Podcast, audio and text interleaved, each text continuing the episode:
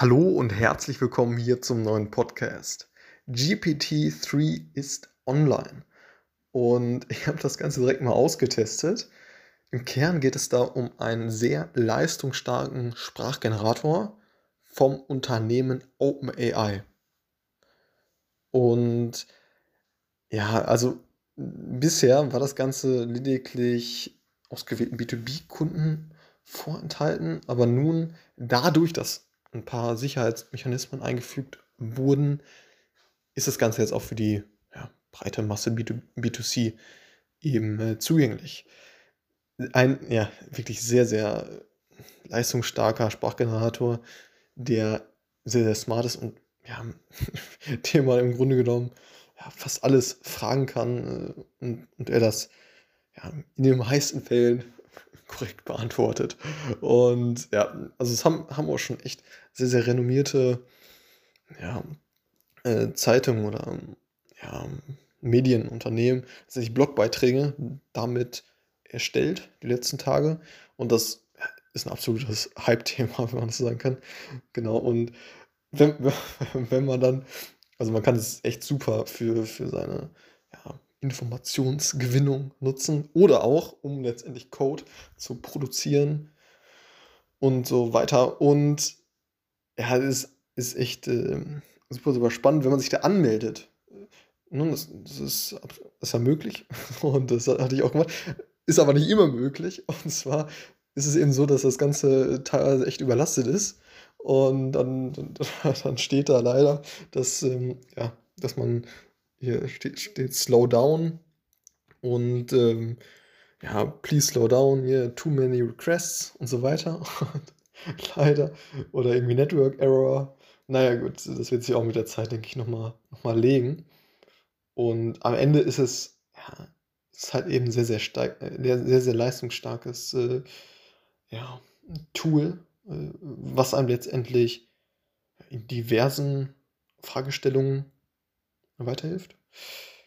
Einerseits eben ja, so fachliche Themen, hm. ja, die Erstellung von beispielsweise, wie eben gesagt, so, so Blogbeiträgen, äh, ne, dann, dann halt äh, Code, ne, Code zu produzieren, weil es einfach deutlich effizienter ist, letztendlich ja, solch eine KI zu verwenden, als wenn man sich, ja, als wenn man so einen bestimmten oder bestimmte Codezeilen letztendlich selber äh, zusammensucht und äh, da ja, einige Minuten, Stunden, wie auch immer, investiert, äh, um, um, sich das Ganze anzueignen, kann man besser äh, dann letztendlich so eine KI verwenden. Man sollte allerdings natürlich das Ganze verstehen. Ne? Also man sollte, sollte diesen Code dann immer noch lesen können, um bewerten zu können, ob das jetzt ja, letztendlich den, den, das Ziel äh, erfüllt. Ne? Und das gilt aber nicht nur für Code, sondern natürlich auch für den Text, der produziert wird.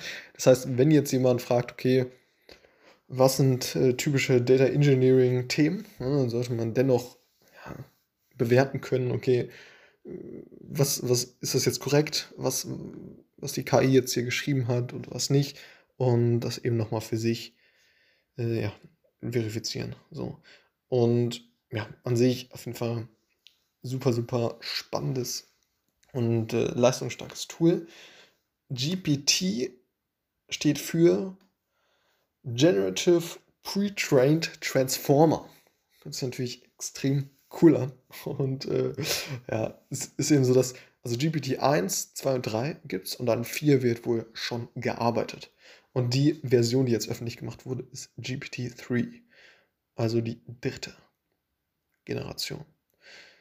Und es geht halt um ein ja, neuronales Netzwerk, ne, das auf äh, einem Deep Learning Modell basiert.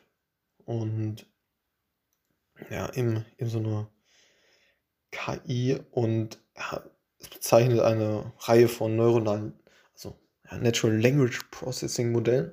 Und ja, genau, das ist ja im Endeffekt so und es verarbeitet und erzeugt letztendlich natürliche Sprache. Basis ist natürlich ja, von uns Menschen in den letzten Jahren kreierte, ja, kreierte Texte, also die, die, wir äh, letztendlich als Menschen kreiert haben. dort, äh, ja, ist die KI halt äh, drüber gegangen und da hat sich dann letztendlich dieses ja, Wissen in Anführungszeichen angeeignet. Und äh, ja, und äh, das ergibt letztendlich jetzt diese, diese KI GPT-3. Sehr, sehr spannend, äh, kann ich empfehlen, sich da mal anzumelden. Mhm. Obwohl, wenn sich noch, noch, noch mehr Leute anmelden, dann äh, komme ich hier gar nicht mehr äh, durch. Aber einige, einige Fragen konnte ich, äh, oder einige Anfragen konnte ich bereits stellen.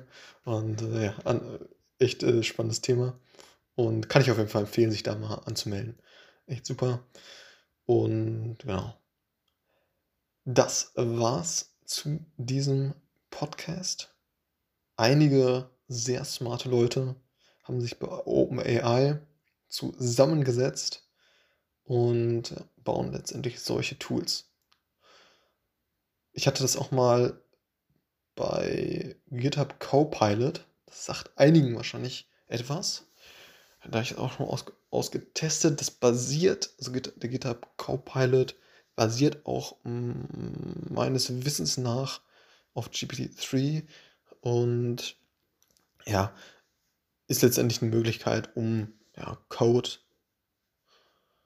ja, wenn man letztendlich diesen Service, diesen Service nutzt, dann, ähm, also GitHub Copilot nutzt, kann man in seiner IDE dann letztendlich auch äh, oder halt online, wie auch immer, äh, sagen, okay, äh, bastle mir diese, diese Vorschleife dann, ähm, ähm, ja, baue das äh, letztendlich dahin, wo ich es haben möchte. Und dann muss man es letztendlich natürlich, natürlich nochmal prüfen, ne?